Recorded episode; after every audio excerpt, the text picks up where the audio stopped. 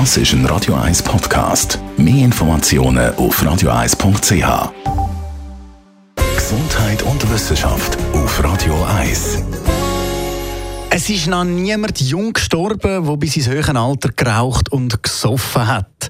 Ja, das ist eine von diesen Weisheiten oder Ausreden, je nach Standpunkt von denen, die dann eben ab und zu mal ein Bierli oder ein Glas Wein nehmen und sich das gönnen.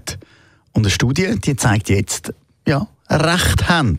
Seit 2003 haben nämlich Forscher die Alltagsgewohnheiten von 1600 über 90-Jährigen studiert.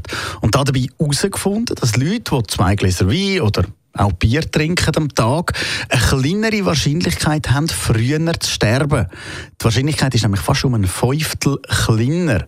Sport im Gegensatz zum Alkohol senkt das Risiko anscheinend nur um 11 Prozent.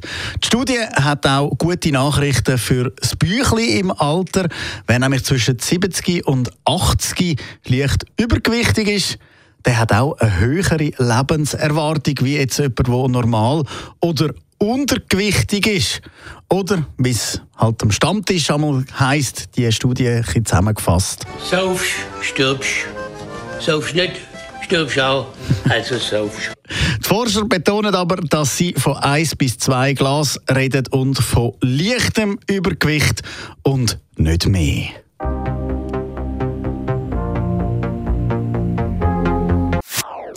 Das ist ein Radio 1 Podcast. Mehr Informationen auf radio1.ch.